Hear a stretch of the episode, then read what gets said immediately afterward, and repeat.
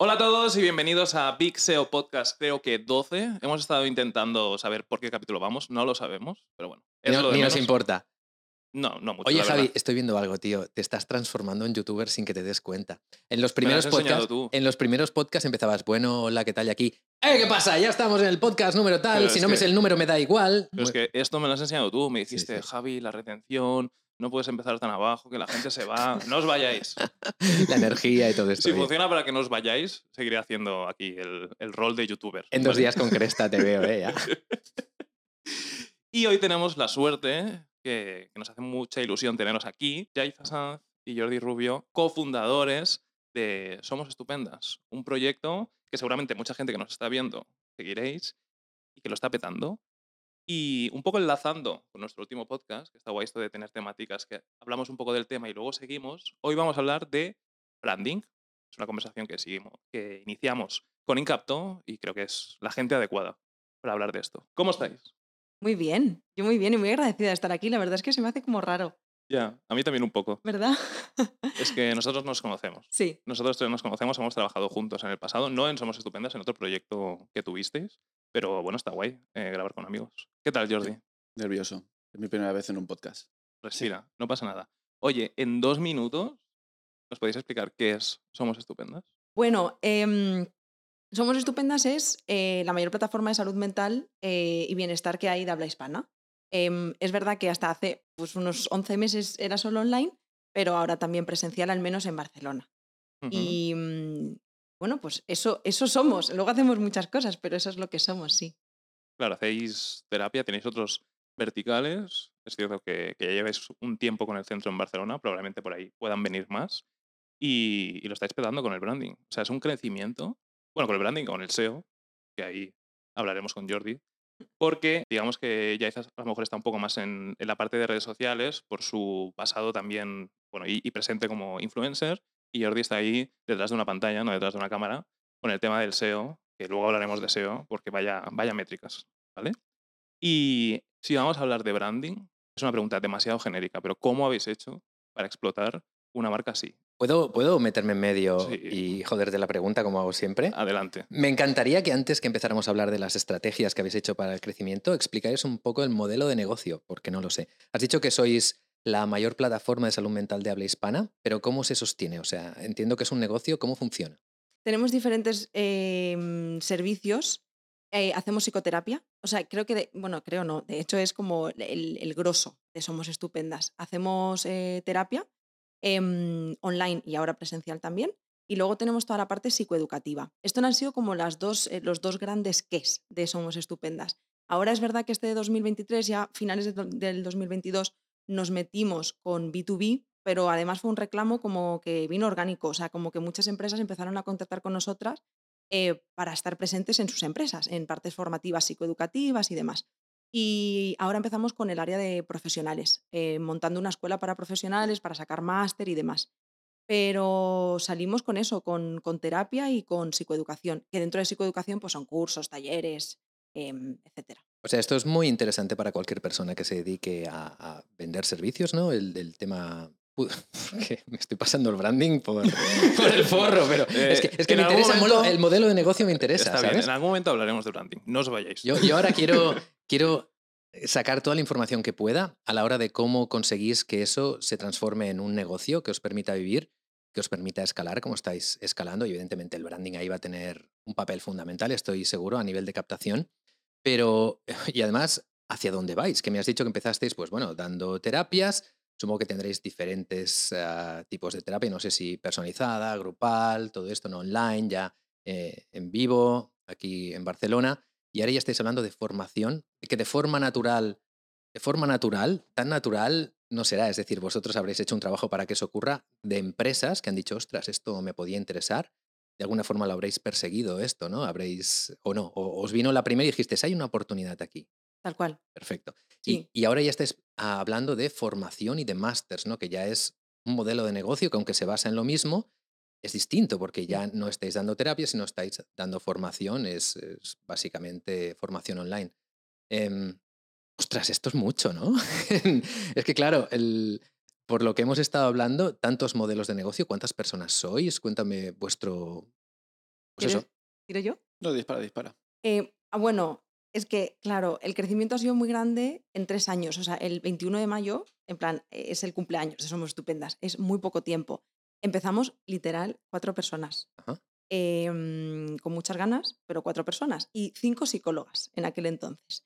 Ahora somos 146 personas detrás de Somos Estupendas, de las cuales 131 son psicólogas y 15 somos equipo interno. Mucha gente eso. Sí. ¿Toda esta gente trabaja como autónomos a través de vosotros? ¿Está en plantilla o cómo Tenemos funciona? psicólogas en plantilla y luego colaboradoras y luego el equipo interno, pues que evidentemente es equipo interno. Mm.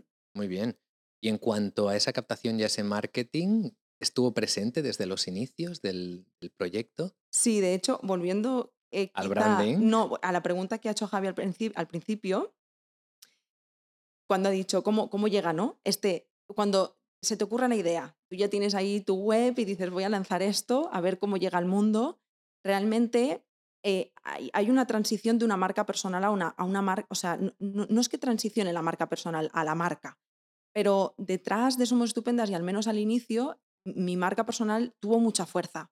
Y, y- y es una historia que, que nos acompaña a lo largo de, de muchos años. O sea, si Yaiza em, y Jordi hubieran tenido que crear algo, o Yaiza como marca, tenía todo el sentido que fuera Somos Estupendas. O sea, Yaiza no podía crear otra cosa. Llevaba muchos años en Internet dando la turra con la salud mental compartiendo mi historia de vida, compartiendo mi proceso de terapia, uniéndose a mi comunidad muchas personas que necesitaban todo esto. Pero entendiendo un poco el contexto, Jordi, o sea, mm, Jordi y yo hicimos branding porque no teníamos un puto duro. ¿Mm? O sea, es que no había otra forma.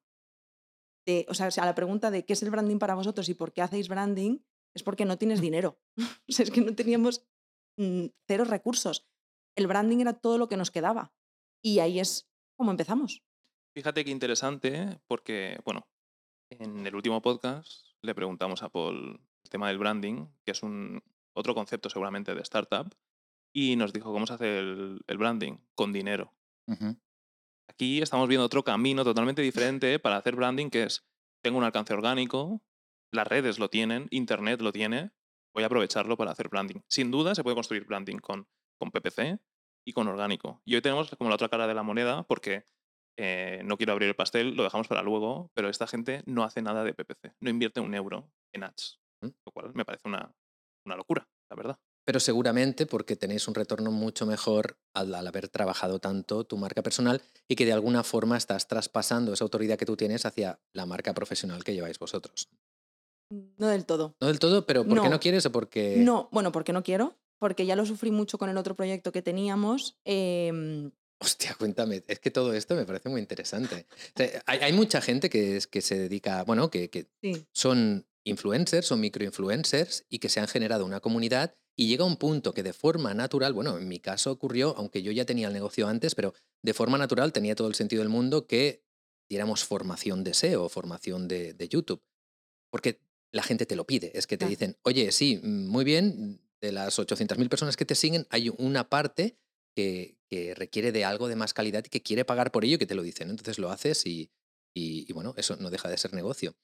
Pero, como bien decía Javi, a la hora de, de generar marcas personales, marcas profesionales, hay mucha fricción y hay mucho peligro y hay mucho bueno y hay mucho malo. Cualquier cosa, o sea, está muy bien para un influencer, de alguna forma, tener un modelo de negocio que no dependa de su marca personal por mil cosas que pueden pasar en un futuro, ¿no? Porque a lo mejor quieres descansar, porque a lo mejor, ah, bueno, por, por lo que sea, ¿no? Quieres delegarlo, pero también, ah, además de esas cosas buenas que puede traer el hecho de, a mí me sigue gente, lo, lo genera un negocio, también puede traer cosas malas, ¿no? De que si en algún momento te cae una cancelación en el mundo en el que vivimos ahora, que con que estornudes en la dirección errónea ya, ya te cancelan, em, puede tener un impacto no únicamente en ti, sino en toda la gente que esté trabajando contigo. Y eso es una responsabilidad muy grande y que de alguna forma yo también la he vivido alguna vez, ¿no? Entonces, este es un tema que me resulta muy interesante, ya no únicamente por los que son influencers o microinfluencers, sino porque también hay muchos emprendedores que están entrando en redes para de alguna forma atraer gente, ¿no? Total. ¿Nos puedes explicar un poco tu experiencia en todo esto? Sí, de hecho me remonto muy, muy, muy atrás, porque ¿cómo llega Yaiza a ser Yaiza como marca personal? Y es muy curioso porque yo empiezo a ser Yaiza por Jordi. Eh, nosotros teníamos eh, un- una tienda erótica, eh, un e-commerce, Y me acuerdo que en un salón erótico Jordi me vio y me dijo, tía, se te da muy bien explicar esto. Eh, hay una cosa que se llama youtubers, que se llama YouTube, yo de verdad que no entendía nada. Y me acuerdo que me puso una cámara con un roll-up detrás y me dijo, tú haz vídeos y yo ya me encargo del resto. Él estaba empezando con el SEO, que ahora luego eh, él os contará, ¿no? Pero también empezó ahí por todo el tema del SEO. Y, y ese, ese canal empieza como a crecer, a crecer, a crecer. Y llega un momento donde yo me doy cuenta de que yo tengo otras necesidades. Y cuando yo me doy cuenta de que tengo otras necesidades, descubro que estoy poniendo en peligro nuestro e-commerce. Cuando yo, por ejemplo, pasé una época horrible, que justamente fue mi proceso donde yo empecé terapia, o sea, caí en un pozo muy, muy oscuro, o sea, yo estaba muy mal y yo no, yo no tenía fuerzas ni para estar hablando de juguetes, ni para ponerme delante de una cámara, ni para eh, subir stories para vender, pero es que la tienda dependía de mí. Ujú. No importaba tanto lo que estuviéramos haciendo detrás, porque estábamos solo Jordi y yo. Éramos los de atención al cliente, los deseos, los editores, los, todo lo hacíamos nosotros. Y, y, eh, y era un e-commerce, joder, pues que tenía mucha, mucho nombre. Y de pronto me di cuenta de que yo empecé a estar mal y la tienda se iba conmigo. Y dependíamos de esa tienda. Entonces, fue tal el sufrimiento ¿Qué presión pone eso? eh? mucha presión. O sea, era horrible. Yo me acuerdo que es que además fue un año muy malo. Jordi me tenía que sacar de la cama, porque además cuando estás en un estado así depresivo es que realmente no puedes. Yo no podía conmigo. Tenía que levantarme, sonreír, hacer vídeos, seguir siendo graciosa, eh, subir stories. Y claro, yo subía en story y Jordi me decía, guau, tía, es que 15 segundos y a lo mejor hemos facturado X. Ya, pues que yo no puedo hacer esto más. Ya. Es que no es que hay un punto en que te rompes, que dices, no, Total. no, no se puede. Es que, y, y a lo mejor lo llevas más allá de lo que deberías por esa necesidad que tiene el negocio, ¿no? Total, la presión. Ajá. la presión, saber que no puedo dejar de hacerlo. Y cuando empezamos con Somos Estupendas esto lo tuve claro. Y es curioso porque con diferentes proveedores con los que hemos ido colaborando lo hemos sufrido mucho porque Jordi en, en esto, qué bien que nos apoyáramos, que me entendiera y que dijera, no, lo veo igual que tú, ¿no? Em, porque los proveedores externos nos decían, no, no, tú eres la marca, tú tienes que estar presente, tú tienes que hacer los ads, tú tienes que hacer los vídeos, tú tienes, tú tienes, tú tienes. Y es como que no. O sea, ahora vamos a vender menos. Ok, porque no vamos a aprovechar todo ese tráfico que yo puedo atraer o que yo puedo mover. Pero necesito transicionar esto y sufrirlo para que un día la marca sea más grande que yo. O sea, yo quiero que Somos Estupendas viva sin mí. ¿Que el hilo conductor puedo ser yo? Ok, pero no, no, no, no puede ser esto 100% mi cara. Y me acuerdo que la gente no lo entendía. O sea, nos juzgaban y nos decían, bueno, si no quieres vender, pues tú misma. Y es como, no se trata de que no quiera vender, es que no quiero, no quiero sufrir el peso de que esto dependa de mí. Sobre todo por lo que tú has otra vez. De haberlo vivido ya una vez. Y que, y que además yo tenía mucho miedo de, de limitar el proyecto, porque las marcas personales tienen mucha fuerza, pero tienen muchas limitaciones. Y iba a llegar un momento donde pues iba a salir alguien más graciosa que yo, alguien más inteligente que yo, alguien más lo que sea que yo. Y entonces en ese momento, ¿qué quiere decir? Que somos estupendas ya no iba a ser lo que tendría que ser porque yo lo estoy frenando. No, no. O sea, somos estupendas tiene que ser eh, una identidad, una comunidad que me pase por encima y me pise y yo ser una influencer más que le da tráfico. Y eso ya ha pasado. Y eso realmente. es tal ¿En cual. qué mes tú crees que la marca de Somos Estupendas superó a tu marca personal? Eh, yo creo que hubo dos momentos en los que dije, ah, Jordi, lo hemos conseguido. La primera vez, porque pequeño contexto, yo- Somos Estupendas creció, bueno, nace y crece en una furgoneta. O sea, Jordi y yo éramos nómadas. y nos fuimos a dar un domingo un paseo por el campo y nos escribió nuestra compañera en aquel entonces de, de Social y, y dijo, acabamos de llegar a los 100.000. Hacía como seis, siete meses, ¿no? Que Somos Estupendas existía. Realmente no me acuerdo. Más o pero menos. no llegábamos al año seguro. Y me acuerdo que me puse a llorar y fue, esto ya es más grande que yo. Fue súper emocionante, en plan, wow. Y luego hubo otro momento que, y además que me pasó justo antes de ayer y me encantó. Estábamos en el centro y me volvió a pasar y dije, esto me pone muy cachonda. Cuando cogió y, y- y- y me, dice- me dijo una chica, ah, tú eres la de, la de los podcasts de Somos Estupendas. Me encanta, me encanta Ya que no sepan ni que, ni que estáis detrás de, de la empresa, que piensan a lo mejor que es una influencer que colabora con la empresa, ¿no? Sí. definitivamente ahí ha pasado algo. Ahora que estáis como medio millón en Instagram, Sí. puede ser. En, a nivel de redes, donde sois más fuertes creo que es en, en Instagram, ¿no? Sí, bueno, estamos en diferentes LinkedIn realmente por la parte de captación de talento y demás. La parte profesional. Sí, la parte profesional. Em, bueno, eh, TikTok hemos empezado hace muy poquito, pero realmente ahora estamos como en 150 y algo mil, que dices, bueno, nada mal. Y, pero realmente Instagram es nuestro gran qué. YouTube también, porque subimos los podcasts, pero sí, Instagram es como el grosso. Y la web. Y la web. Con la web mueve un tráfico. Tú ves las gráficas de visibilidad de la web y dices, hostia, esto es increíble. A ver si lo. En edición, que me pongan la gráfica aquí de Sistrix, de la web, y es como una montaña hacia arriba. Porque normalmente las gráficas de crecimiento no son muy regulares. O sea, una gráfica nunca sube en línea recta, siempre tiene fases crecientes, decrecientes, y lo que importa es la tendencia a lo largo de los años. Eh, la gráfica de, la web de Somos Estupendas no, es solo sube, ¿vale? Obviamente aquí pues enseñaremos la de Sistrix, porque es la pública, donde se ve de verdad en Analytics, pero no, no lo podemos enseñar. Eh, creo que también hace parte, también es orgánico, ¿no? Está las redes, el tráfico orgánico de las redes y el tráfico orgánico de la, de la web. ¿Cuánto tráfico estáis moviendo al mes, más o menos? Ahora actualmente estamos en una media de eh, 300.000... sí, 300.000 300 sesiones o así. Sí, más o menos. Lo tengo apuntado, pero más o menos. Guau. Para mí es una locura. No, no, es una. A ver, empezando de, de cero, eh, el equipo de, de SEO al principio serías tú y ya está. Y actualmente soy yo. Bueno, pero que, Es su departamento. que ya- que es, el tema del contenido y demás, que eso sí que tenemos colaboradoras. Claro, yo tengo, yo de- cuando empecé con, con SEO, con, con la tienda, claro, para mí, cuando teníamos una, un pico de, de visitas y habíamos hecho al, al día mil visitas, decía, decía, madre mía, nos hemos... vaya, vaya locura. Y bueno, eso. Y ahora estamos en estos números y, claro, yo cada día alucino más.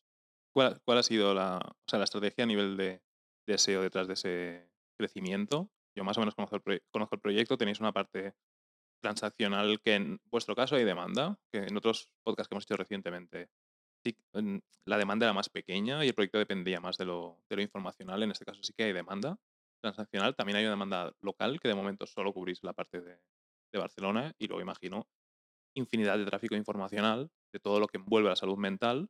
em, keywords seguramente hipercompetidas porque no compites con otros lugares donde un usuario eh, puede informarse eh, sobre salud mental porque son profesionales de ello. Es que de esto escriben medios genéricos, eh, escriben portales de, salud genéricos, o sea, una competencia increíble. Y he estado mirando un poco vuestro posicionamiento antes del podcast, tenéis mucha keyword de eh, patologías, de causas, síntomas, soluciones, etcétera, primera posición y un montón de tráfico orgánico. ¿Cómo, cómo es esa, esa estrategia para, con un proyecto que nace de cero, poder llegar a esos números? Nace de cero, pero desde el primer día estuviste haciendo SEO, por lo que veo, ¿no? Porque Sí. tú estuviste ahí implicado y, y parece que el tema te gusta. Así que desde el primer momento, esto nos está pasando últimamente mucho en los invitados, ¿eh? Negocios que, que han tenido presente el SEO desde el día número uno. Entonces, cuando empiezas a hacer la web, porque entiendo que fuiste tú, ¿no? El responsable de hacer la web, ¿qué pensaste primero? ¿Cómo, cómo lo articulaste todo? El problema que se encuentra mucha gente cuando inicia una web es que no piensa en lo que repercute una web. Porque una web es como la base y tienes que pensar en lo que qué patas va a tocar. Y, por ejemplo, el SEO, que es la que tocamos, eh, bueno, la que toco yo ahora, ya aprendí de la tienda anterior y cometí muchos errores también. Entonces, con, con Somos Estupendas, cuando empezamos, dije, vale, digo, todo lo que he aprendido voy a aplicarlo a, a la web de ahora. Y lo que pensé en, empe- empezar en SEO, un vídeo, o sea, vídeo tuyo que, que, que- que vi, dije, hostia, digo, tienes razón. Porque estabais hablando, creo que, uno, hablabas de- del SEM y del SEO, de que con el SEM empiezas, a, bueno, desde el día uno, en pico de... Resultados inmediatos. Exacto. Y con el SEO, pues, es a largo plazo. Claro, digo, te digo, es que a la larga, digo, el SEO siempre va, va a, ser- va a estar presente. Y dije, digo, tenemos que hacer SEO a muerte y, y ya los resultados ya saldrán el, el día de mañana. Claro, al principio sí que subíamos, pero claro, esta evolución, como dice Javi, que es, es que cada- cada mes, cuando hacemos reportings, veo que todo el rato está en subida. Y espero que sea así, porque ya sabemos que Google, cuando. No va a ser siempre así, te tienes No. que acostumbrar. Eh, eh, habéis empezado muy fuerte, lleváis tres años y, y seguramente os estaréis quedando mucha parte del mercado a nivel orgánico, pero es imposible que una web esté 10 años siempre en su vida. Es imposible porque veo la, cuando veo los historiales de, de las, de los competidores, lo mismo. Claro. Tienen picos y luego van bajando. Hay que verlos en periodo de tiempo pues anuales, ir hacia... Por cierto, aprovecho para decir, los que no hayan visto el vídeo este del SEM y el SEO, os lo dejamos por aquí, en la descripción del vídeo también, Porque es un vídeo que creo que puede ayudar a muchas empresas que empiezan, ¿no? Que tienen una dependencia clara de lo que es el SEM y no tienen en cuenta el SEO como hicisteis vosotros. Es que la gente lo que quiere es como resultados inmediatos. Ya, bueno, en esta sociedad todo el mundo. Y, la, y ya sabemos que, bueno, que sí que es muy guay, inviertes, pero claro, si, si no tienes el dinero, Claro, Eh, lo que ¿qué nos pasaba, que lo decíamos antes. No, y aunque lo tengas, a- lo puedes tener ahora, pero de aquí dos años muy posiblemente no, porque cada vez los costes van aumentando. A Claro. medida que el mercado va madurando, entra más gente, más competidores, más dinero, cada vez es más caro. Y hay mucha, mucho comercio mediano, pequeño, que se está quedando fuera justamente por esto. ¿no? Eh, Un, un- un síntoma clarísimo de esto ha sido el año pasado con el Black Friday, que ya, mm, o sea, hab- habían mercaderes que decían, no puedo entrar aquí porque lo que me cuestan los anuncios se me comen el beneficio que tengo yo por producto. Total. y la gente empieza a hacer SEO cuando, ya es, cuando ya es tarde, Claro. que ya a medio camino, o sea, es que tiene que ser desde el principio. O sea, tú tenías un background de e-commerce, así que entiendo que toda la parte transaccional la tenías clara, cómo hacer la arquitectura, cómo hacer todo esto. Y después hicisteis un trabajo de inbound, de atraer, bueno, seguro, por lo que has dicho, ¿no? De Claro. atraer a la gente, no en el estadio de compra, sino todavía en diferentes estadios de conciencia. Sí, lo que hacíamos nosotros, o sea, lo que, lo que ha- hacemos es en el, cuando entra en orgánico, hemos creado embudos para todos esos temas donde están aterrizando y hacen un test. Ujú. Ese test, pues ya entran dentro de un, de un funnel y acaban Ah. en un taller o en un curso. Ujú. Y a veces depende qué funnel, pues eh, a terapia. O sea, hacéis, hacéis el SEO embudo. O sea, captáis gente a través del SEO y os quedáis el lead y a partir de ella los segmentáis y los lleváis o hacia terapia, hacia lo que necesiten, ¿no? Bueno, Exacto. diferentes varias personas. Trabajan, tenéis varias personas diferentes muy diferentes. verticales. Sí. ¿no? Claro, vuestro, vuestro sector, más allá de la competencia, que es grande, tiene una complejidad enorme que es de EEAT. O sea, es que hablar de estos temas es peliagudo. Muchísimos proyectos empiezan a ir bien, de repente Google hace una revisión, uy, uy, uy, estás hablando de salud, detrás de este proyecto no veo que haya expertos y se cae el proyecto de un día para otro. Vosotros, vuestro contenido, entiendo que no lo haces tú. No. O sea, es contenido que, ¿cómo te pones a, qué acercamiento haces a temas tan, tan delicados?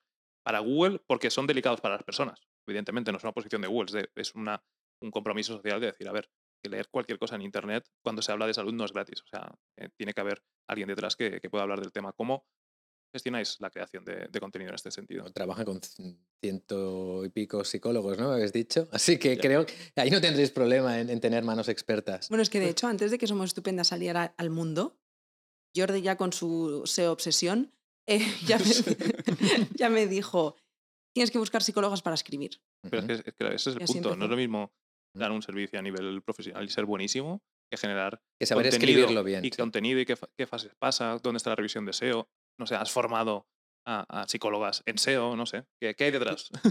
Em, fue, bueno, el, el proceso fue mejorando, pero al principio lo que hacía el Keyword Research, eh, yo les daba las pautas de lo que tenían que hablar, pero con el tiempo, a eso lo doy todo masticado. Vale. Les digo cuál tiene que ser el título, la URL, eh, los H2, los H3, y ellas les digo, escribid, o sea, tienen una guía, les les he hecho una pequeña formación para que al menos vayan un poco guiadas y que luego a la, a la hora que yo les reviso sea más fácil. Y, pero sobre todo les digo, escribid como queráis, de forma natural, que no os condicione eh, lo que veis en, en SEO by Yoast, eh, escribid como salga. Y yo creo que ahí es un poco también la, la magia. El, Que el contenido es bueno de verdad. sí, que no, que, no, que no estén condicionadas y que escriban. Luego ya yo me encargaré de que tiene que ir en... En cada un- sitio. Exacto. ¿Cuántos contenidos publicáis a la semana? Actualmente, eh, dos. El podcast y el, y el blog. En- Esto es en- una obsesión de Romu y vas a abrir un melón, transcribir podcast. Eso te iba a decir. ¿Qué hacéis con el podcast? El podcast no lo transcribimos. Yo le pongo lo mismo. La misma estrategia que hice con el, con el blog, lo hice con el podcast. Yo les pongo los Hs, les pongo la arquitectura, cómo tiene que estar todo estructurado y que escriban. Sí que es verdad que a veces hay podcasts que no tienen mucho que ver con el contenido, pero entonces le digo a la psicóloga que lo está escribiendo que añada contenido del que se habla en el, dentro del capítulo. ¿Con algún objetivo en particular? Mm, para que no quede un poco raro. De que. Ya. Porque muchas veces que Yaiza, de forma natural, pues lleva una conversación y no sigue esa arquitectura, Bien, pero. hecho, bien al- hecho, Yaiza, bien. Yo me lo paso. Es que yo Jordi y también, yo, yo también, tío. Cuando me pasan un script de, yo qué sé, algún webinar, digo, "Esta mierda que-". a la mierda. Yo no sirvo para esas cosas. Entonces, también hay que decir que dentro de Somos Estupendas, y yo creo que en todos lados, pero siempre existe la gran guerra entre el equipo o el departamento de marketing, que queremos hacer brand awareness, que nos gustan las cosas cool, y Jordi con su SEO, en plan, que Oye, no, oye, que no, no, así, El, el SEO así". también puede ser cool, ¿eh? No, Sí, no- sí, totalmente. No, dejes tampoco que te pongan la etiqueta de. Totalmente, pero que, pero que se de- pues que se despiertan cosas porque él tira para lo suyo como es normal y yo siempre voy a defender a muerte porque a la vista están los resultados, pero luego hay otra parte que dices, joder, nos tenemos que meter aquí por el SEO. A veces pasa con las psicólogas que les mandas título que te dicen, No quiero escribir sobre pero esto. Jordi, joder. no, no quiero escribir sobre esto y tú no, luego tú cuenta lo que tú quieras dentro, pero esto es lo que busca la gente, les acosta entenderlo. Pero ¿sabes qué? Me alegro, tío, porque has hecho, ha- has hecho que, que toda la gente que tienes alrededor valore el SEO. Porque fíjate lo que ha dicho. Hombre, ante los números no puedo negarme, ¿no? Entonces, muy bien ahí luchando y encontrando ese equilibrio entre lo que veis que funciona y lo que queréis hacer. Bueno, ¿no? y tanto es así que cuando se nos ocurre algo, o sea, cualquier cosa que se nos ocurre de cualquier persona, desde social, desde mm, ahora el área de profesional, lo que sea, siempre es, le hemos preguntado a Jordi la keyword. ¿Qué le parece? Que no siempre la habrá, pero hacer ese check de, oye, ¿esto se, puede, se le puede sacar doble partido Sí, de alguna sí. forma? Sí, sí. Per- permitidme que os diga algo que, como dice Javi, es una lucha que yo tengo aquí también en Vixeo. Porque no sé qué le pasa a la gente, no le gusta transcribir podcast. Yo lo entiendo, porque es- es mucho texto y es mucha historia. Pero, por ejemplo, nosotros hicimos un podcast de dos horas, que es, entiendo que cueste transcribir, que era Factores de Posicionamiento SEO para el 2023. Sí. Y, y lo transcribimos de forma muy, muy escueta, muy resumida, pero está transcrito. Y está en primera posición en Google por, por factores de posicionamiento SEO. Así que tiene todo el sentido del mundo aprovechar esos contenidos, ¿no? Porque al fin y al cabo tampoco hace falta que esa transcripción la haga una persona muy cualificada en cuanto a conocimiento. No hace falta que sea un psicólogo para hacerlo, ¿no? No problema. Está en medio, así se queda. Se me ha caído la taza, lo siento. Aún así es psicóloga, ¿eh? La que lo hace. Es- Aún es- así sí que es. Está bien, pero quizá no haría falta que, que lo hiciera, ¿no? Cuanto más mejor, evidentemente, pero sí que con... Es, es poco esfuerzo, es decir, hostia, si habéis hecho un podcast, el hecho de transcribirlo y subirlo a la web muchas veces te sirve también para captar más tráfico. Mm. Y yo Sí, por esto pero- abogo mucho, tío. Pero qué difícil es. Y Los que- podcasts son como los cerdos, tío. hay que- se aprovecha todo. O sea, tú lo coges, lo, lo cortas en trocitos y te, y te salen, que tampoco lo hacéis y lo llevo pidiendo meses. Digo, de un podcast de dos horas o de una hora y media, sacadme cortos de tres minutos, cinco minutos y atacamos otras palabras clave en YouTube. No lo Estamos hacen. en los clips. Vamos Ya. paso a paso. Y después de ahí, del podcast, sacad clips y los publicamos en TikTok, en Instagram. Ahora ya, eso lo hemos conseguido ya. Eso lo sí, estamos sí, haciendo. sí, estando en, en todas partes. Iba a decir que no es tanto el ejercicio de vamos a hacer algo, vamos a sacarle provecho también por la parte de SEO, sino es educar a una empresa que haga esto, ¿vale? Entiendo que si eres fundador y estás ahí desde el primer día tú solo currando, pues tienes la potestad y el deber de hacerlo y, y los medios, y aún así no será fácil porque en, en directo hemos vivido aquí una discusión casi, ¿sabes? Pero qué difícil es, y lo he visto, lo he visto desde el otro lado, de, de hacer consultoría SEO, ir a una empresa en la que la parte de SEO no tiene una relevancia enorme, pero claro, todo el mundo crecer. ¿no? Yo quiero crecer en SEO, tener tráfico orgánico, ¿vale? Pero no estás dispuesto a reeducar esta empresa y que entiendan que el, el tráfico SEO tiene que ser parte de la cultura. No puedes hacer lo que te dé la gana y luego decir, bueno, sí, que posicione y que traiga tráfico. ¿vale?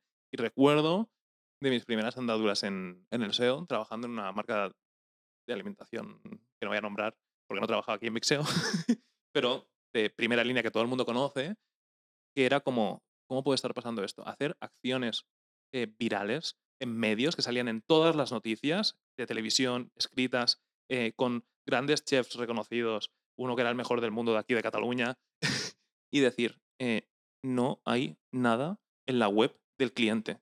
No se ha hecho ni un comunicado de, oye, hemos hecho esto. No se están recibiendo enlaces ni tráfico. Está yendo todos los medios y decir, si esto desde el primer día alguien hubiese hablado, oye, vamos a hacer la acción más viral del mes, vamos a sacarle un partido a nivel de SEO, qué bueno e importante hubiese sido eso para el proyecto. Y en casos de estos, así, Sí, los sí. que no consigues que todo el mundo se alinee para decir, vale, eh, las cosas pueden, aunque no estén pensadas para SEO, darle la vuelta y recibir tráfico a la web y monetizarlas, capitalizarlas mejor.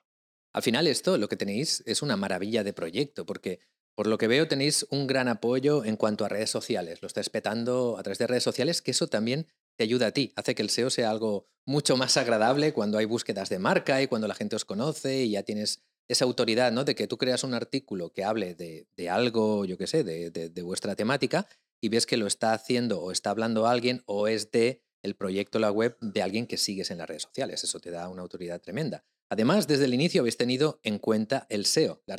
Tienes experiencia en todo lo que tenga que ver e-commerce, así que la arquitectura estará bien. Estés haciendo un inbound que tiene sinergias entre redes sociales y, a nivel de búsquedas de Google. Lo tenéis muy, bien montado, es que tenéis que seguir creciendo, seguro. Y, los competidores estaban diciendo, mierda, mierda, porque conseguir emular, tener un buen proyecto a nivel SEO, sí que se puede hacer a, a- dinero y demás, pero juntar eso con redes sociales, hostia, redes sociales es un mundo muy distinto, ¿eh? Como te puedes imaginar, esto no está pasando en directo porque ya es la tercera vez que no nos acordamos de decir que te suscribas y lo metemos en medio, ¿vale? Así que, em, ya que tengo aquí una persona que ha, ha generado contenido para YouTube, eh, ¿cómo deberías pedirse esto? ¿Cómo le dices a alguien que se suscriba y todas esas cosas que hay que hacer en YouTube? No te he avisado, Yaiza, lo siento, pero venga, adelante. A ver, es que yo soy una ñoñas, ¿eh? no, no tengo vuestros códigos, pero yo siempre digo en, en nuestro podcast, digo, eh, gracias por suscribiros o darnos vuestros likes, porque jo, es una forma muy bonita de darnos las gracias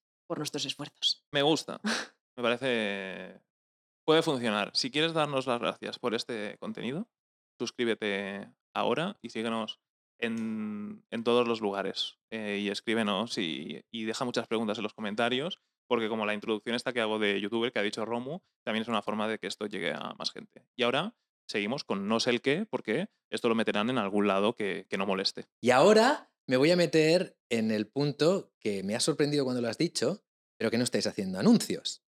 A ver, sois mucha gente ya. ¿No, ¿Lo habéis probado? ¿Os lo habéis planteado? Sí, de hecho, perdona, te hago un pequeño inciso, pero es que mientras está pequeño, súper inciso.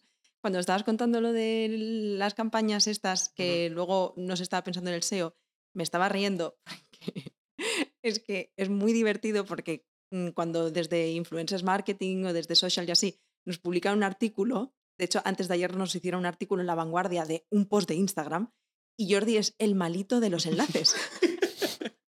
Hombre, pues que ya estás ahí, están hablando de ti, si puedes... Pero que está, ya el clima es como todo el mundo quiere abrir y ver el enlace si es follow, si no es follow, antes de comunicárselo a Jordi, porque Jordi es como, joder, el Al, enlace". princi- al principio me cabreaba muchísimo, porque decía, la Virgen, digo, que hemos colaborado y no nos han puesto ni un enlace, y cuando lo Llamad, veces- llamad, ¿no? Y pedídselo ahí. Sí, sí, sí. y lo, hace- y lo hacemos, ¿eh? Sí, sí, llamamos.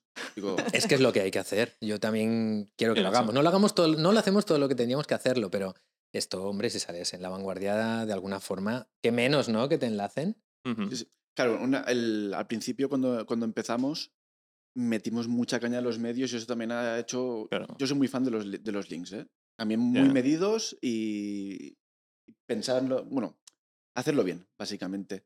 Y, y claro, ten- tenemos enlaces muy potentes gracias a, pues, a campañas que hemos hecho y entrevistas que ha hecho Yaiza y claro, y esto hay que reconocer que también ayuda mucho. Pero Claro. es un link building diferente. O sea, habéis hecho un montón de virales que luego me gustaría hablar de ellos, ¿eh? Sí. porque este podcast era de branding. ¿eh? Vale, vale. Em, pero sigue, sigue con, Eh, con no, el tema pas- de... pasamos al PPC, ¿no? Sí, sí, exacto. vale, vale, exacto. vale. Eh, mm, no es un canal con el que me sienta o nos sintamos especialmente cómodos, pero yo creo que hay dos cosas. Ayer, pensando un poco en esta entrevista, pensábamos, ¿no? Y nos invitó también a, a reflexionar, porque Jordi y yo tenemos conversaciones así como muy profundas. Y, y decíamos, Sobre el PPC. bueno, sobre todo en realidad en la vida, pero decíamos, ¿por qué realmente no nos gusta? Y llegamos a esa, o sea, nos lo hemos preguntado muchas veces, ¿eh? pero ayer lo repasábamos. Uno, em, tenemos un alcance tan tan grande que antes, por ejemplo, lo preguntábamos, al mes estamos en unos, de media, ¿eh? unos 8 millones y medio de, de impactos en un canal Instagram. Ujú. Es mucha gente. Entonces, muchas veces cuando mm, hacíamos eh, em, ads nos damos cuenta de que es que no, es que era como tirar el dinero. O sea, de verdad, os lo digo en serio, en nuestro caso era como, ¿no? No, no, no tiene por qué. Justamente que tengáis tantos impactos en redes sociales os permitiría hacer estrategias de retargeting. Es lo que hicimos, en serio. Y, y cambiamos de proveedor dos veces, el último con el que estuvimos, de verdad, muy, muy genios. Pero no, y entonces llega la segunda parte, que yo creo que es ahí donde está el elemento diferencial. Las personas que se mueven dentro del sector, al menos es nuestra experiencia, ¿vale? Pero las personas que, hemos conocido que se mueven dentro del sector del marketing digital, porque yo lo pienso, yo soy una maldita friki del marketing digital, de verdad, me apasiona, pero soy estudiante de psicología, soy paciente y no pierdo nunca mi para qué. ¿Cuál es el para qué de Somos Estupendas? y no me importa no vender, porque sé que venderé dando, dando, dando a la larga. Eh, y luego hablaremos de branding.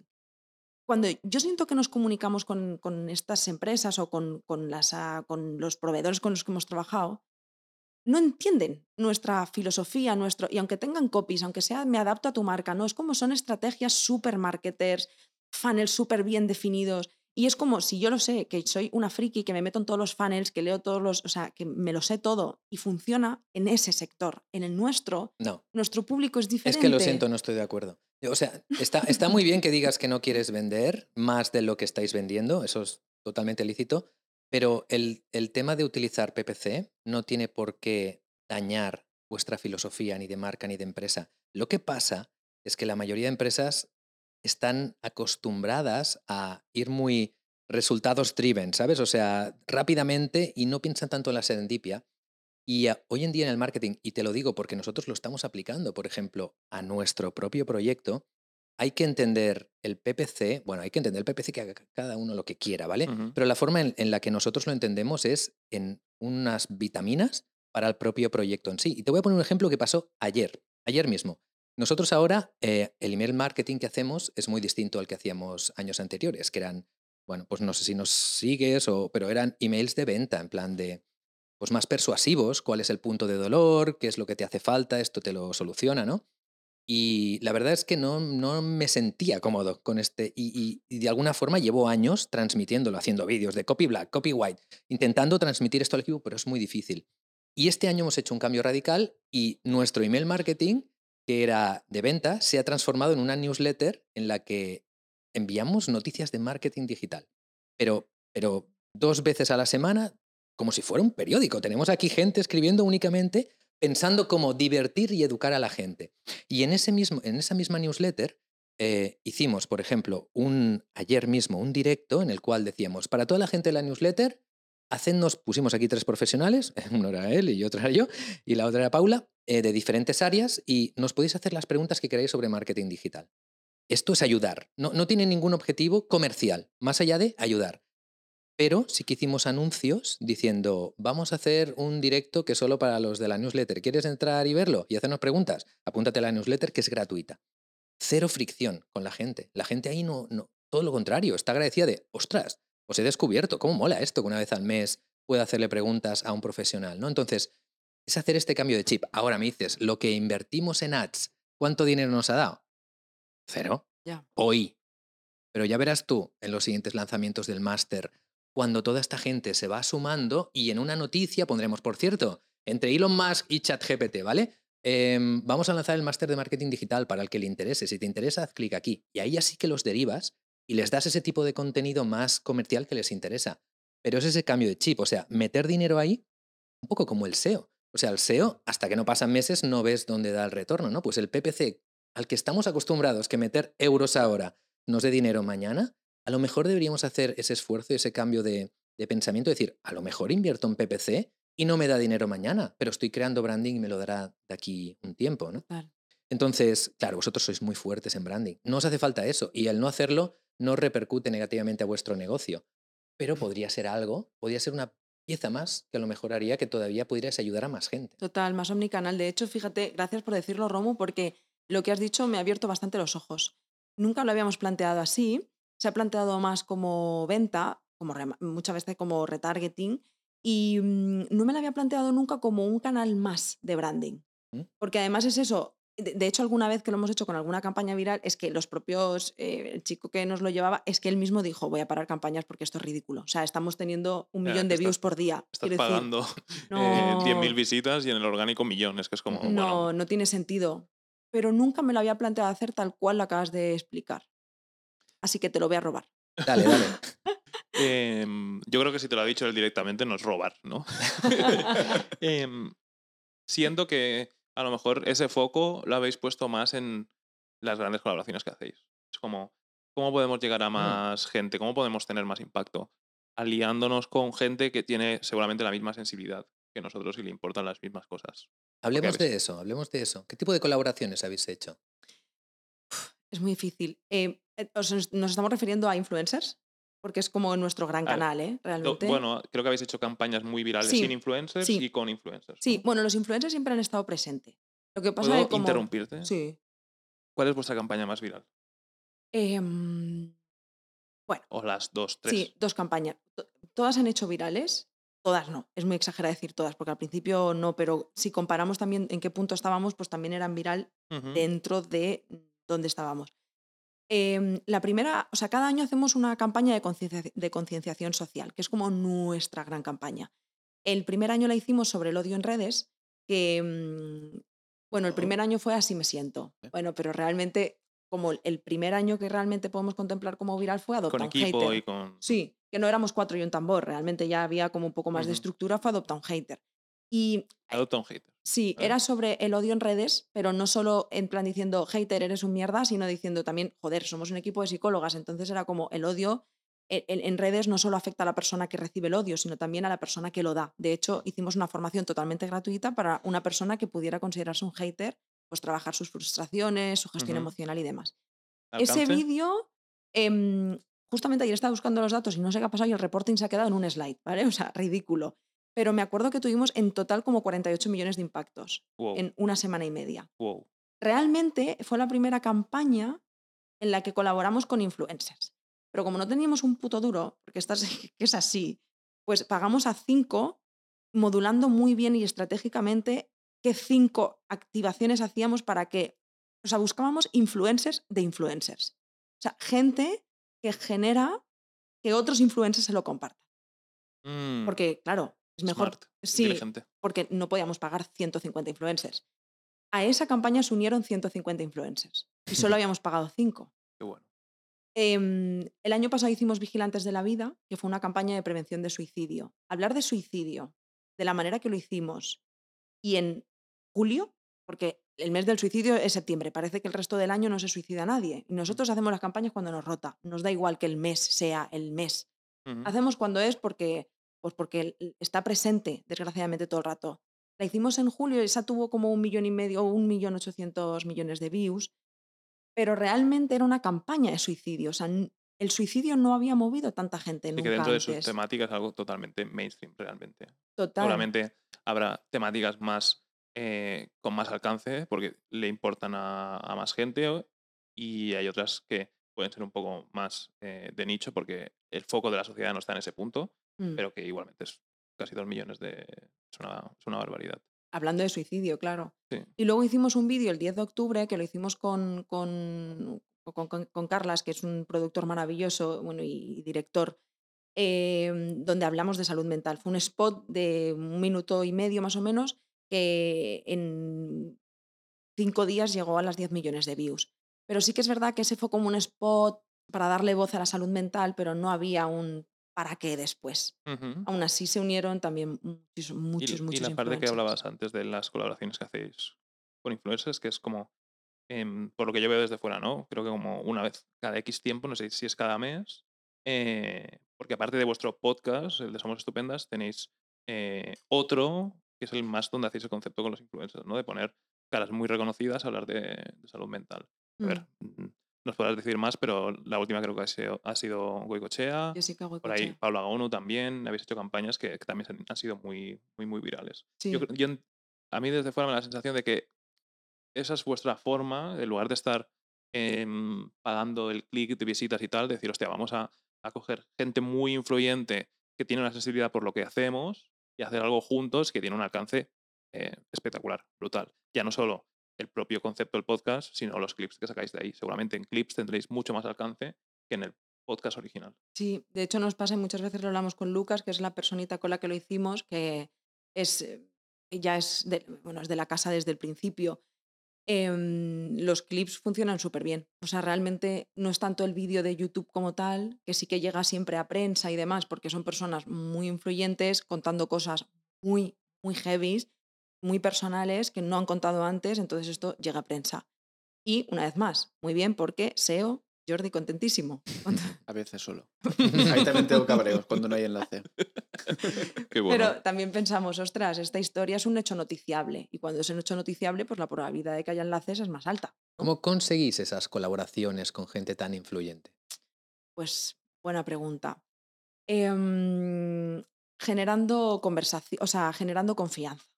Llegó un punto donde evidentemente tienes que pagar a los perfiles. Y lo hicimos cuando empezamos a tener dinero. Ahora tenemos un budget dentro del presupuesto de marketing que es para influencers. Pero aunque seamos muy grandes, en el fondo somos muy pequeños, no dejamos de ser una empresa de tres años. No podemos pagarle a Jessica Goicochea 20.000 euros, que no sé lo que cobra, ¿eh? pero 20.000 euros porque haga esa, ese, ese vídeo. Es que no, Yo creo que probablemente cobrará más. o, Sí. o más. O sea, es que no ha contado esa historia tan personal, ni la contaría a nadie si no hubiera sido a Lucas. Lucas al final es, como decía, una persona de la casa, es una persona con la que hemos generado mucha, mucha confianza. Em, Lucas es embajador de la marca y, y él a su misma vez es embajador con los influencers. Claro. Entonces ahí se crean sinergias muy bonitas porque cuando él le comparte a sus amigas influencers, oye, quiero que vengas a formar parte de este podcast, igual que vosotros nos podéis invitar a nosotros, lo que pasa es que esa persona dice, jo, es Lucas y es Somos Estupendas. Son una persona y una marca que me gustan mucho, que conecto, que siento que voy en sinergia y al final son personas pues, que vienen y dicen, Claro. es que estoy encantada de venir. Sí, es como un influencer que conduce el podcast, que es un catalizador Mm, para atraer a toda esa gente que seguramente lo conocen de su entorno, que tiene un, un canal súper amplio para hablar de cosas de las que es necesario hablar. Es que es como una fórmula. eh, más que han creado, además de eso, eso, eso como el primer contacto está bien, pero que después habéis creado una marca que conecta Claro. mucho con, con, la gente, ¿no?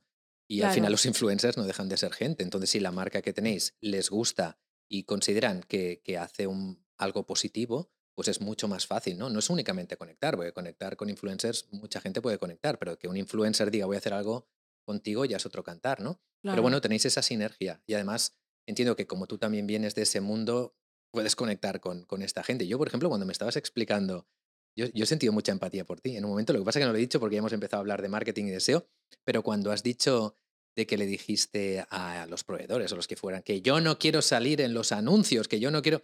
Esto me pasa a mí aquí. O sea, cada semana. Ayer me pasó que me dijiste, pero vas a hacer anuncios para el máster de marketing y yo no quiero, tío, no quiero. Entonces, toda esta experiencia que tienes tú también, entiendo que ayuda a- al final a esa serendipia que hemos dicho, ¿no? Que para que las cosas funcionen tan bien y crezcan tan rápido, no es por un motivo únicamente, sino porque es un caldo de cultivo ahí de 50.000 cosas, ¿no? El tema del SEO, el tema del branding, vuestra experiencia, fracasos anteriores, conocer a la persona adecuada, tener una filosofía clara, todo esto suma y hace que, pues de, de una cosa que haces con una colaboración de alguien para hacer branding o una campaña, ayude al SEO y el SEO consigue no sé qué y ¡fua! pasan y estas explota, cosas. ¿no? tal cual. Sí, total. Que en este sentido veo aquí paralelismos, como que cómo transformar, cómo llevar una marca personal a una marca empresarial, vamos a decir, hostia, esto es un dolor. Seguramente un dolor que no afecta a mucha gente, porque al final influencers no hay tantos y, y emprendiendo seguramente menos, pero que llegar a hacerlo bien, yo también lo veo desde fuera, creo que es muy, muy complicado y creo que tanto, uno, tanto el uno como, como el otro lo habéis hecho bien en ese sentido y veo también que es algo que mucha gente, a ti no lo sé, pero contigo que he estado en, en conversaciones con, con otra gente que está en YouTube y demás, que muchos te preguntan, ¿no? De decir, hostia, es que traspasar la autoridad, hacer que todo no dependa de mí, que si no estoy en todas partes, con la dificultad que ya tiene emprender sin, sin sumar nada, nada más, que ya es difícil, ¿no? Con lo cual, Pero- curioso. Esto le pasa, evidentemente, cuando eres influencer mucho más porque atraes a mucha más gente. Yo, yo lo llamaba la romudependencia. Antes en la empresa, pues todo pasaba por mí y, y que los que empezaran a llegar clientes y ya no pidieran por Romu, era, era cuando pasó yo también dije, ¡oh, qué placer! ¿no? Pero no es algo que nos pase únicamente a los, a los influencers. Yo hablaba más en la captación de Sí. ser la imagen de marca. Y, en la captación, sí, vale, vale. Porque muchos emprendedores también sufren esto un poco, que empiezan la sí, empresa ellos y dependencia hacia de- los dependencia. fundadores, hacia CEO, hacia Claro, sea, cuando sí. eres un SEO, contratas a otro SEO, pero a- te siguen pidiendo a ti, ¿no? El, el Ujú. hecho de ser capaz de delegar. Es que, de hecho, cuando te estaba escuchando a ti, Javi, me ha, surgido eso, digo, y también hay un trabajo personal. em, hay mucha gente que dice, bueno, ¿qué, qué- qué os ha llevado a mm, estar donde estáis? Y estoy de acuerdo en todo lo que habéis dicho, ¿eh? Eh, Jordi y yo todo el rato decíamos, eh, tenemos que estar hasta en la sopa, ¿vale? Todo el rato, ser pesados ahí, haciendo todo. Pero hay mucho de trabajo personal.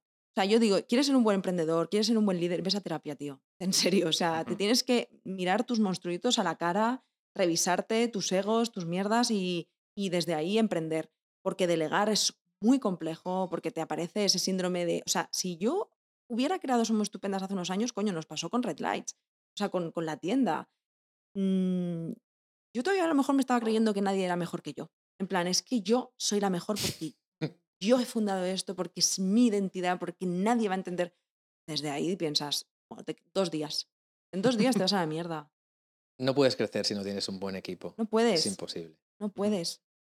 Que en ese sentido, y que es eh, algo recurrente, que me gustaría que, que es algo que se empezase a hacer para identificar un buen branding.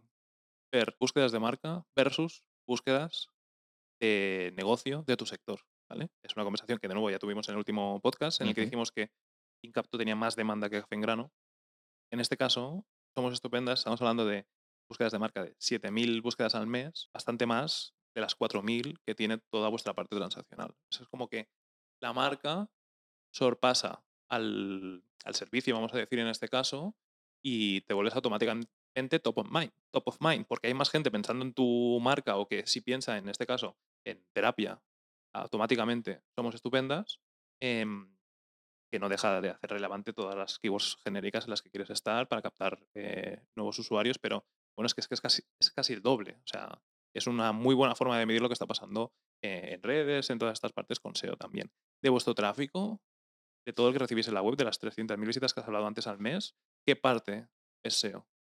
El 75%. Más o menos. Y eso que sois muy fuertes en redes. ¿eh? O sea, 25% de marca y todo lo demás son búsquedas a través de los eh, lo que tenéis de, de inbound y demás, ¿no? Tal cual. Qué heavy. ¿Y Qué qué, bonito. qué crecimiento, qué crecimiento lleváis teniendo year over year? O sea, comparando un año contra el... Este año, respecto al año pasado, un 32%. Ujú. Eh, ¿En orgánico o en Orgánico. En, En redes en- creo con 36, ¿no? Eh, va, es una pasada. Y antes que lo habéis mencionado, está- no quiero que se convierta en una pregunta recurrente, pero es que me interesa mucho saber qué, qué opiniones tiene la gente alrededor de, de TikTok. O sea, vuestra plataforma más fuerte es Instagram.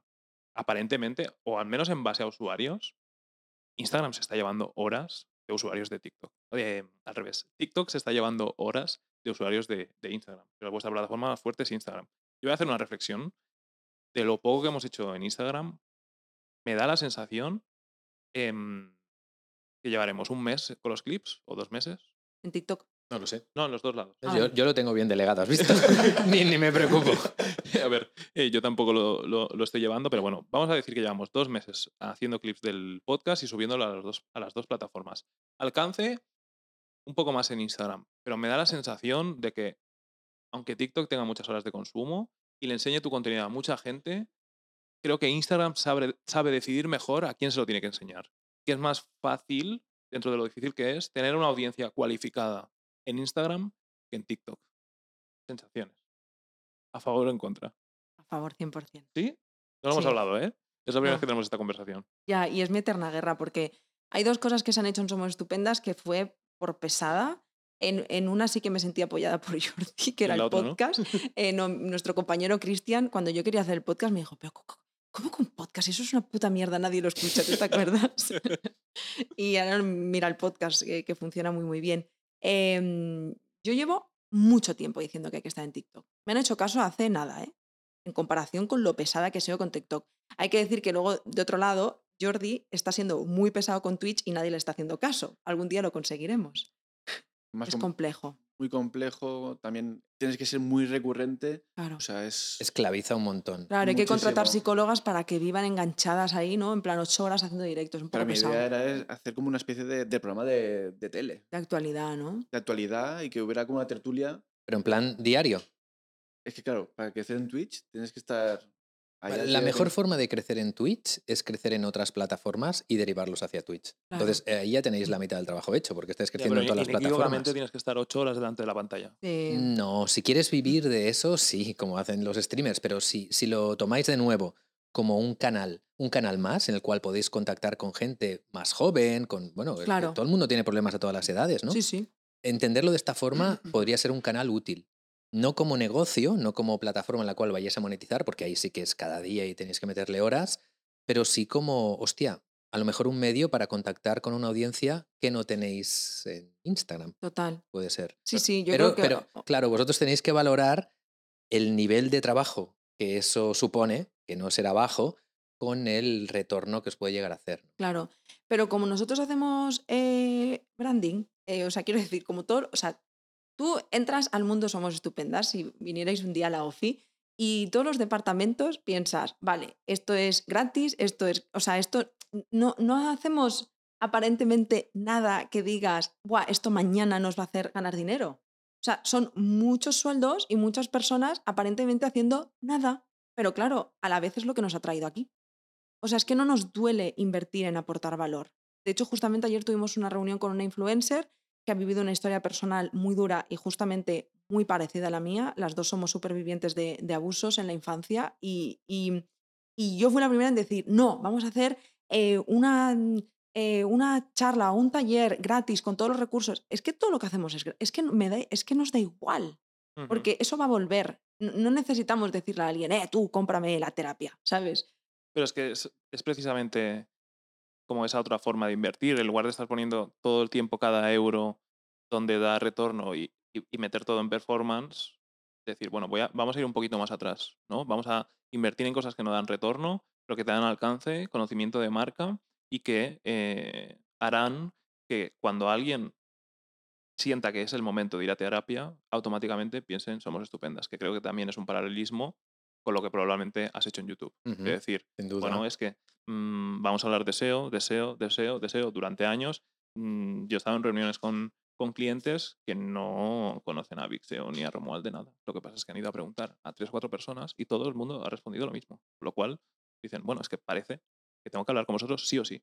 He ido a preguntar y la respuesta siempre es la misma. Y eso es literalmente el branding. Esto se construye en una campaña de ads de un mes en performance, ¿no? No. Seguramente es una construcción de años y años haciendo cosas que eh, primero das y que en el momento de la gente mm, en su customer journey sea el momento de, de convertir, ¿no? Es, es- es feo seguramente cuando estás hablando de salud, salud mental utilizar un lenguaje tan de marketing, pero es el que tenemos, ¿no? Entonces, cuando, cuando sea el momento, pues eh, cuando esa persona haya alcanzado un nivel de conciencia como para decir, vale, ahora esto me puede venir bien, esto me puede ayudar, automáticamente solo hay una opción. Sí, pero vamos a sacarle un poco de romanticismo al tema porque hay una delgada línea.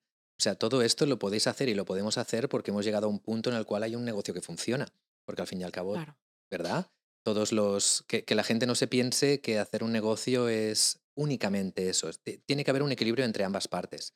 Porque al final el dinero se acaba y, y la gente, pues lo que tú dices, ¿no? Joder, Tiene que es innegable, muchas veces, eh, lo hemos hablado muchas veces, es innegable que somos estupendas a pesar de que no nació por el contexto pandémico, porque no fue así, de hecho ya hemos comentado que ya existió en 2018 y como yo estaba malita, pero muy mal, eh, tuvimos que cerrarlo para yo poder cuidarme, que es cuando empecé mi proceso de terapia. Pero es innegable que hemos nacido en un contexto social y sanitario muy potente. O sea, somos estupendas no siendo nosotros todos nuestros aprendizajes y no estando en un contexto sociosanitario perfecto. como en el que estamos, hubiera salido igual de bien, pues no. Claro, es que justo el proyecto del timing 2020, Ujú. pues es cuando toda esta temática se ha vuelto Claro, relevante. es- Tenéis la legitimidad esa de estar desde antes, aunque bueno, el que se haya subido a esta ola después súper lícito y no, y no hay ningún problema al respecto, pero claro, es como todo ha pasado en el momento correcto. Claro. Y en base a lo que decías de que obviamente no hay que venderlo como que es, es- es un paseo y, y que este es el único camino y demás, no es tanto en ese sentido, sino para arrastrar del otro lado, porque desde ese mismo año, desde 2020, todo el foco en el marketing está, ha estado puesto en el performance. Claro, En eh. vender, vender, invertir para que cada euro devuelva X, eh, Claro. 2X, 3X, Y ahí, lo que es, sea. y ahí es donde se equivocan. Es decir, ahora estáis, bueno, y estamos en un momento bueno en el cual ya podemos invertir no buscando esa conversión, sino lo que te decía, ¿no? Sino llegar a más gente. Ayudar a más gente porque sabemos que eso luego vuelve. Y eso está muy bien. Y llegar hasta este punto requiere, pues bueno, de negocio, de, de que pasen cosas, que si la pandemia, bueno, cada uno tiene, tiene su historia, ¿no? A nivel de negocio. Lo que no está bien es cuando ya llegas a generar un negocio que funciona, seguir con estrategias de marketing que dan tufo, tío. Ujú. Y ahí es donde hay muchas empresas que se están equivocando y esta es la forma de hacer marketing. El marketing es llegar con la gente. No, no, la venta viene después, ¿no? Entonces, bravo, bravo. por... Lo que pasa que también entiendo, me pongo en la visión de tanta gente de que tú emprendes con la idea de que vas a ganar dinero. Muchas veces has dejado un trabajo que por- bien posicionado, con buena remuneración, y de pronto tú te piensas que pues, que, vas a emprender y te vas a forrar mañana. Y de pronto ya si te das cuenta de que no. Es que Jordi y yo, ¿cuándo era que, que íbamos a, a- a Felipe, nuestro gran querido Felipe, el gestor, le decíamos, ¿cuándo vamos a cobrar? A los dos años. El primer año fue picar, el segundo picar piedra. Y Yo creo que tres y cuatro, ¿eh? O sea, dos años trabajando sin cobrar. sí, el primer Claro. año estuvimos haciendo. Vale, vale, que esto se le queda a la gente en la cabeza, que mucha gente no es consciente y ha de dicho esto. dos, pero yo creo que es más. Ahora cuando hagamos Sí. la historia verás. El primer año estuvimos picando piedra haciendo mucho texto para los productos. Y, y el segundo año nos volvimos. Bueno, teníamos el paro y, yo, y Yaiza y yo volvimos otra vez a trabajar. Aquí estamos hablando del e-commerce. Sí, de Del cuando emprendimos, exacto, ¿eh? sí. De cuando emprendimos, hace ya años. Y no sé qué venía esto, pero bueno, que. que- que- Que la gente se piensa que montas un negocio y mañana ya, ¡pam! ¿Sabes? Y Ujú. dices, Sí, sí, tal cual. Bueno, eso. Y tardamos bastante.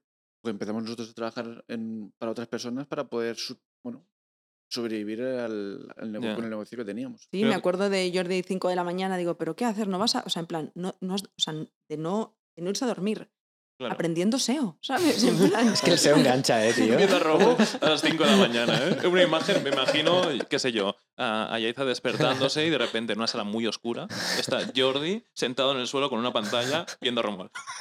Metatax. Iba a decir que, mm, a ver, no lo he experimentado, pero tú sí. Quizá esta mentalidad de el SEO es medio largo plazo, hay que poner un- una piedra tras otra para construir al- algo eh, que acaba siendo rentable, quizá tiene eh, también un parecido con el emprendimiento y te hace entender que sí, al principio no va a llegar tráfico, no va a haber conversión. Quizás es una mentalidad que ayude a emprenderla, de entender que la lógica del SEO se parece mucho a la de un negocio. No siempre, ¿no? También hay muchas veces, como imagino que es el caso del último podcast, que la respuesta a cómo se construye branding con dinero es como, bueno, esto es una startup, hay una financiación, desde el primer día esto hay que intentar eh, monetizar. Son caminos muy diferentes, empezar eh, boot- bootstrap, que se dice ahora, con, sin recursos, sí. eh, o empezar ya con, con financiación. Y ahora cuando estabas hablando de, de que entendías también que hayan eh, pequeños empresarios que empiecen y que crean que ya lo van a petar, pensaba que ibas a, a tirar por el tema de, hostia, invertir en ads y que genere retorno. Y hay muchos, muchos empresarios que empiezan, que se creen que ese es el camino, que yo muchas veces abogo porque hay que hacer las dos cosas, ¿no? Lo que hagas con ads también te va a dar conocimiento del sector, te va a dar conocimiento de lo que cuesta, pero que muchos se ahogan pensando que ese es el único camino, cuando realmente el camino hoy en día va más por el branding. Es decir, es más, es más fácil conseguir una audiencia y conseguir clientes tirando hacia el branding que tirando hacia el Mm. PPC puro, por lo que tú has dicho. El PPC no genera branding. El SEO sí lo puede generar, lo que pasa que tarda. ¿Cómo genera el SEO branding? Pues cuando alguien busca un problema, por ejemplo, cómo superar una depresión, no sé qué, y tú estás posicionado arriba, en primera posición, eso ya te genera una autoridad, porque la persona lo busca, ve, ostras, si está arriba tiene que ser una fuente fiable, lo lee y ya se te queda la marca un poco. Entonces, em, está bien utilizar el PPC, está bien ser results driven, que nosotros conocemos muchas empresas que son así, pero también hay que apostar por esa serendipia, hay que apostar por el branding, tío. Ya cuando hablamos con Il Patel el año pasado también lo dijo, tío, ¿hacia dónde va el SEO? Hacia el branding. Sí, sí. Nos dijo en la cara, Pues ¿no? Yo creo que hace más de un año, ¿eh? O más de un año ya que, que él lo iba preguntando. una De hecho, hace un pregunta- año que yo lo digo. Porque, porque él lo hizo, lo dijo hace un año y medio. Entonces yo también.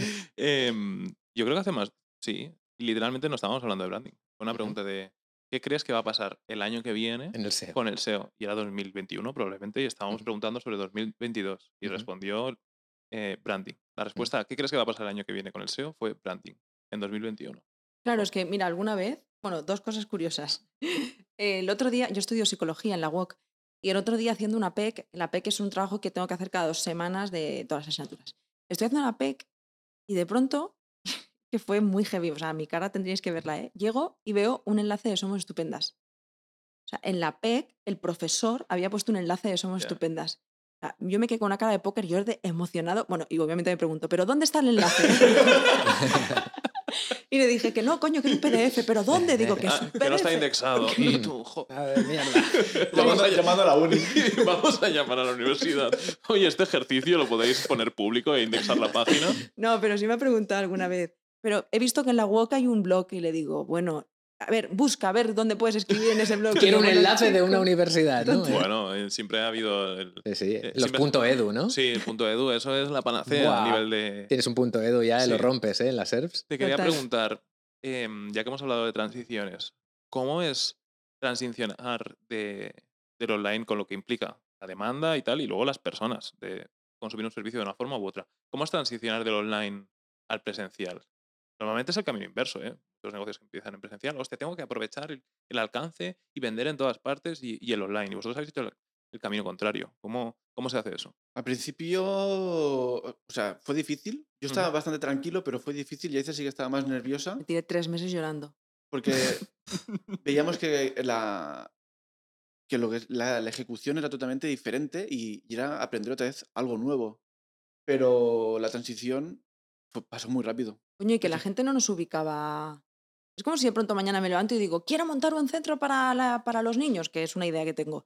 Pero la gente no nos ubica ahí. O sea, él tuvo que hacer también todo, bueno, que te hiciste todo el, el- otra vez el keyword research en plan, ¿qué cojones buscar a gente para presencial? Porque la gente no nos ubica en presencial. Bueno, es que es totalmente diferente. Demanda online a, a keywords geoposicionadas, demanda local y ya, bueno, como decías, no solo cómo funciona la demanda, que es muy diferente, sino dar el servicio, que las operaciones, imagino que no tienen nada que ver conectarse a una videollamada, decir, hostia, es que hay un centro, eh, aquí va a venir gente, hay que cuadrar eh, agendas, Salas. etcétera, salas. Porque incluso con lo más básico, que claro, que con el online la gente ya lo paga al momento y con el presencial no te paga. Dices tú, hostia, ¿cómo me aseguro yo de que esta persona me va a venir después? Bueno, el, el día que me ha reservado.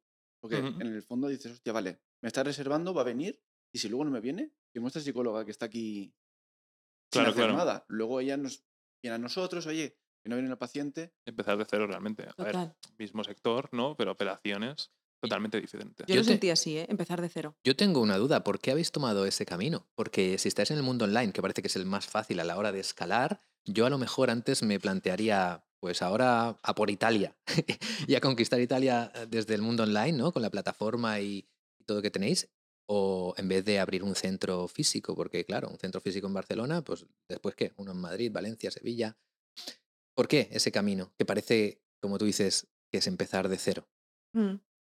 Em, yo creo que hubo dos motivos. El primero, que estábamos en general un poco ya hasta el toto del online. Vale. Eh, queríamos vernos y tocarnos un poco con la comunidad y el, el poderla sentir, el poder tangibilizar lo que habíamos creado, porque no había, no había, o sea, no había mm, centro, pero es que tampoco había oficina. De hecho, el centro empezó por la oficina. Sí. Estábamos buscando una oficina y dijimos, pues ya que alquilamos algo, Un poco más grande. la ¿no? hacemos un poco más grande y hacemos unas salitas de terapia por si alguien quiere venir. Ese, si alguien quiere venir, eh, abrimos el centro el 10 de mayo del año pasado y ahora hemos cogido el piso de enfrente. Mm. O sea, ahora la oficina y el centro, el centro lo hemos ampliado y la oficina la hemos mudado porque no cabíamos y porque la demanda era muy grande. Entonces, inicialmente dijimos, bueno, ya que tenemos oficina, o bueno, algo humilde, ¿no? Eh, Tres salitas aquí a ver si se llenan.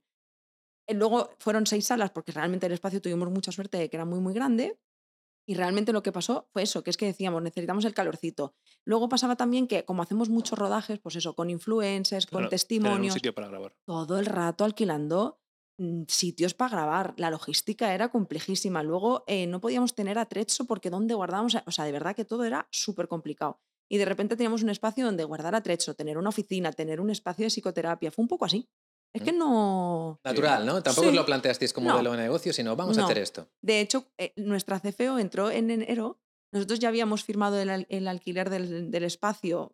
O sea, cuando ella entró ya, lo está- ya estábamos metidos dentro. Y me acuerdo que lo pienso digo, menos mal, porque si hubiera entrado antes, igual nos hubiera dicho, no nos metamos en esta, porque fue una historia, la reforma. Y estoy segura de que ella nos hubiera dicho, frenamos, no lo montamos. Así que yo me alegro de habernos tirado a la piscina y de. También le creas marca. Eh, que te vean, que, que te toquen. Es Sí. como otro... Parece un negocio ¿no? más, más real porque ya tiene una localización Ujú, física. Sí. Sí. Y yo creo que, que realmente también hay una, una demanda diferente. O sea, no, no creo que sea siempre, a veces coincidirá, pero no creo que sea siempre el mismo buyer persona el que quiere hacer terapia online o presencial. Seguramente si no estás a pie de calle, o es una forma de hablar, porque normalmente no, no es un lugar literalmente eh, a pie de calle, pero si no hay un lugar al que ir, sí que creo que está renunciando a una parte de la demanda que quiere consumir ese servicio eh, en un lugar donde haya contacto tener una persona enfrente en lugar de una pantalla. Cierto es que seguramente haber nacido en 2020 pues, online u online, no había otra alternativa, pero yo creo que sí que, sí que hay una escalabilidad ahí y una forma de hacer crecer para, porque tienes acceso a una demanda nueva que con el, el online no recogerías. Y además, sí, sin duda. en este sentido, a, a, los datos me remito, ¿no? por decirlo de alguna forma. Lo hemos hablado alguna vez. Si vosotros ahora entra alguien en vuestra web y quiere reservar no online, sino presencial, ¿para cuándo tenéis fecha? Junio. Bueno, se está grabando en abril. Hay demanda, definitivamente hay demanda. Y creo que lo vamos a dejar por aquí. Ha estado muy bien, eh, muy interesante. Muchísimas gracias por, por acercaros hasta aquí. Y nos vemos en el siguiente podcast que no sabemos de qué va a ser. Este sí que lo teníamos más pensado. El siguiente, pues, improvisaremos. Y muchas gracias por habernos aguantado. Como si no hubiéramos improvisado en este, ¿sabes? Sí, bueno, hemos eh, ido mezclando conversaciones. Pero muchísimas gracias por aguantarnos probablemente una hora. Creo que lo habremos, habremos estado. Gracias, Romu. Gracias, Jordi. Gracias, Yaiza. A vosotros. Nos vemos la semana que viene. Gracias. Gracias, Javi, por A mí mismo. Chao. Youtuber del año. Un placer. Un saludo.